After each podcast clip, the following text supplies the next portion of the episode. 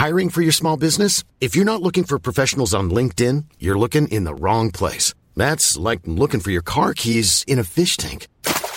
LinkedIn helps you hire professionals you can't find anywhere else, even those who aren't actively searching for a new job but might be open to the perfect role. In a given month, over 70% of LinkedIn users don't even visit other leading job sites. So start looking in the right place. With LinkedIn, you can hire professionals like a professional. Post your free job on linkedin.com slash people today.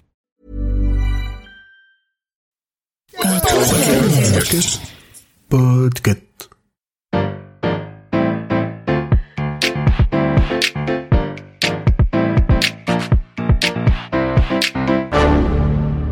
Bonjour, vous avez choisi la réponse D. Mais d'abord, écoutez la question. Aujourd'hui, dans la catégorie littérature, la question est Pourquoi les Schtroumpfs s'appellent-ils les Schtroumpfs? Le succès tient parfois à peu de choses. Dans cette histoire, tout est parti d'une salière. Comme quoi les bonnes idées viennent souvent en mangeant. En 1957, Pierre Culliford, plus connu sous le nom de Peyo, et André Franquin, deux amis et par ailleurs dessinateurs de BD, discutent au cours d'un repas. Soudain, le premier demande au deuxième de lui donner du sel. Mais au lieu de lui dire tout simplement Passe-moi le sel, butant sur le mot, Peyo dit Passe-moi le. le. Passe-moi le. Passe-moi le schtroumpf. Franquin, jamais en manque de blagues, je vous ai dit que les deux dessinateurs sont belges, répond sur le même ton. Tiens, voilà le schtroumpf. Quand tu auras fini de schtroumpfer, tu me le re-schtroumpferas. La conversation va schtroumpfer plusieurs minutes, chacun schtroumpfant en schtroumpf. L'affaire aurait pu en rester là. Mais un an plus tard, en 1958, Peyo cherche un nom pour le groupe de petits lutins qu'il a introduit dans sa série Johan et Pierre-Louis. À l'époque, il publie dans le magazine Spirou, aux côtés de son ami Franquin, qui lui est aux manettes des aventures de Spirou et Fantasio. Peyo se souvient alors de ce mot rigolo surgi à table avec Franquin.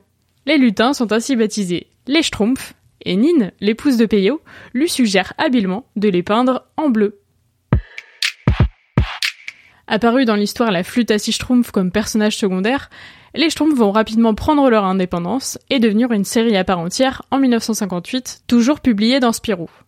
Les lecteurs et lectrices vont donc découvrir tout l'univers des Schtroumpfs. Ils habitent dans des maisons en champignons, quelque part dans la forêt, ils mangent de la salse pareille et vivent paisiblement, sauf quand le méchant Gargamel et son chat Azrael se mettent en tête de les capturer. Les Schtroumpfs parlent bien sûr en Schtroumpf. Ils sont tous habillés de la même façon, une culotte blanche et un bonnet blanc. Seuls quelques-uns et quelques-unes se distinguent par leurs vêtements. Il y a le grand Schtroumpf, toujours en rouge, le Schtroumpf bricoleur, habillé en salopette, le Schtroumpf paysan, qui arbore un chapeau de paille, et bien sûr la Schtroumpfette, la seule femme du groupe, qui elle porte une robe et de beaux cheveux blonds. La machine à schtroumpfer des Schtroumpfs s'emballe vite. Peyo enchaîne les albums.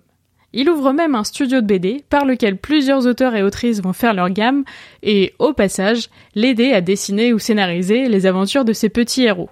On peut citer parmi eux François Valteri ou Yvan Delporte. Le dessinateur est également sollicité pour des collaborations publicitaires en tout genre, des boîtes de biscuits au cornflakes en passant par la création de statuettes et de jouets. Il finit donc par abandonner ses autres séries pour se concentrer uniquement sur les Schtroumpfs. Dans les années 70, il s'intéresse à l'animation de ces personnages.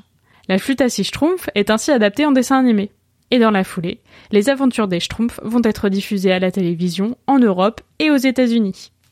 Depuis leur création en 1958, selon des chiffres de la RTS publiés en 2018, plus de 35 millions d'albums des Schtroumpfs ont été vendus dans le monde entier. Les livres ont été traduits en 50 langues et l'univers des petits êtres bleus se décline en dessin animé bien sûr, mais aussi dans tout un tas de produits dérivés comme nous l'avons dit. Peyo est décédé en 1992, après avoir difficilement achevé le 16e album Le Schtroumpf financier. Il faut dire que le dessinateur ne se ménageait pas. Gros fumeur et gros mangeur, il a été victime de soucis de santé qui avaient parfois ralenti sa production. Il est donc disparu à l'âge de 64 ans. Mais bien avant sa mort, toute sa famille s'était impliquée dans la machine à schtroumpfer, avec plus ou moins de succès parfois puisque Thierry et Véronique Culliford avaient par exemple tenté de se lancer dans l'édition et la publication d'un journal. Mais aujourd'hui, il et elle pilotent toujours la destinée du studio Peyo.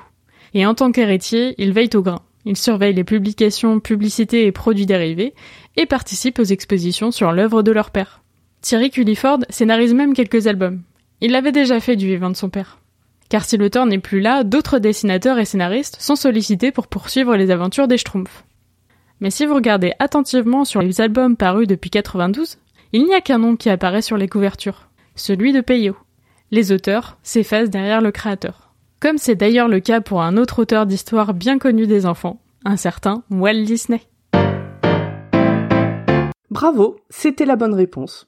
Pour aller plus loin sur ce sujet, retrouvez les sources en description. La réponse D est un podcast du label Podcut. Vous pouvez nous soutenir via Patreon ou échanger directement avec les membres du label sur Discord. Toutes les informations sont à retrouver dans les détails de l'épisode. À lundi pour un nouvel épisode sur la thématique sport.